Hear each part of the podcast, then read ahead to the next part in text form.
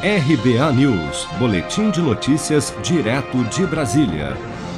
O deputado federal Luiz Miranda, do Democratas do Distrito Federal, considerado homem-bomba no caso das suspeitas de irregularidades na compra da vacina indiana Covaxin contra a Covid-19 pelo Ministério da Saúde, mudou a versão apresentada em seu depoimento à CPI da Covid no Senado sobre ter mostrado ao presidente Jair Bolsonaro documentos com provas de superfaturamento do imunizante.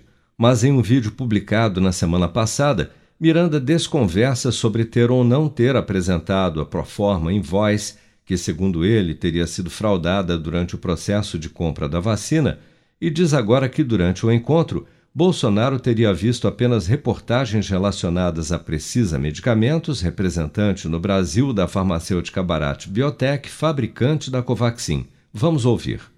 Não interessa muito se a invoice estava ou não estava, do jeito que ele fala, quando a gente olha para o problema do caso. Mas é claro que todos os documentos foram levados para o presidente naquele momento. E o presidente, e, e até nem eu entenderia aquele complexo é, conjunto de documentos do processo, o presidente coloca de lado e foca nas matérias para entender que grupo econômico é esse.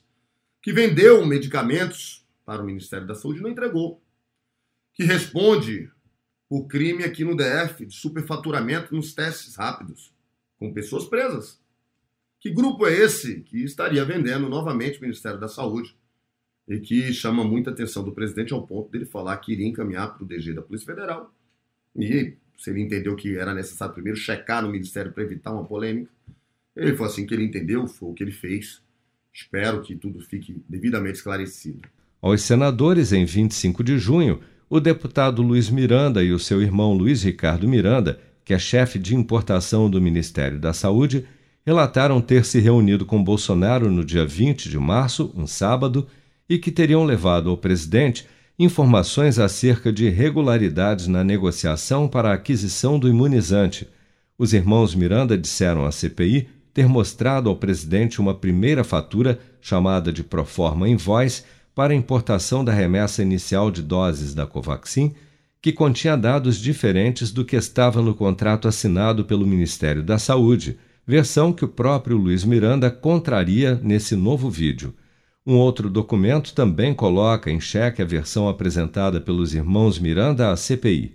Segundo uma perícia encomendada pela Precisa Medicamentos, trazida à Comissão Parlamentar de Inquérito na semana passada, a primeira fatura com supostas irregularidades apontadas por Luiz Miranda, que ele alega ter levado ao presidente Jair Bolsonaro em 20 de março, só chegou ao Ministério da Saúde dois dias depois, conforme registrado pelo consultor técnico William Santana no Sistema Eletrônico de Informação da Anvisa no dia 22 de março.